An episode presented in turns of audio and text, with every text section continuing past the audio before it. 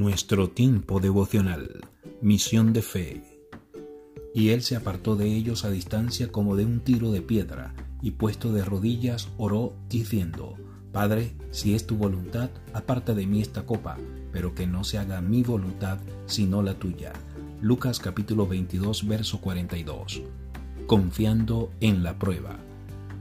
Creciendo en un cristiano maduro que siga el Espíritu Santo, no es algo que pase de la noche a la mañana, es un proceso de aprendizaje que toma tiempo. Poco a poco, una experiencia tras otra, Dios pone a prueba nuestras emociones dándonos la oportunidad de crecer. Dios nos permite pasar por situaciones difíciles que agitan nuestras emociones. De esta manera tú y yo podemos ver por nosotros mismos cuán emocionalmente inestables podemos ser y cuán desesperadamente necesitamos la ayuda del Señor. Jesús fue un ejemplo típico para nosotros. La noche antes que Él murió por nosotros, tuvo una gran confusión emocional.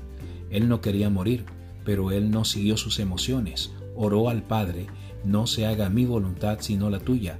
Ciertamente las cosas no mejoraron inmediatamente, pero al final Jesús salió victorioso a través de la prueba más grande que fuera posible, la cruz del Calvario. Tú puedes superar las pruebas emocionales. Jesús no fue guiado por sus sentimientos y tú tampoco tienes que serlo. Cuando las cosas te afecten emocionalmente, aprovecha el momento y míralas como una oportunidad para entrar en un lugar de confianza absoluta con Dios. Oramos. Señor, yo sé que podemos confiar en ti cuando las pruebas emocionales vengan a nosotros. Tú sabes qué es lo mejor para nosotros y confiamos en ti completamente. Iglesia Cristiana Misión de Fe en Algorta y en Bilbao.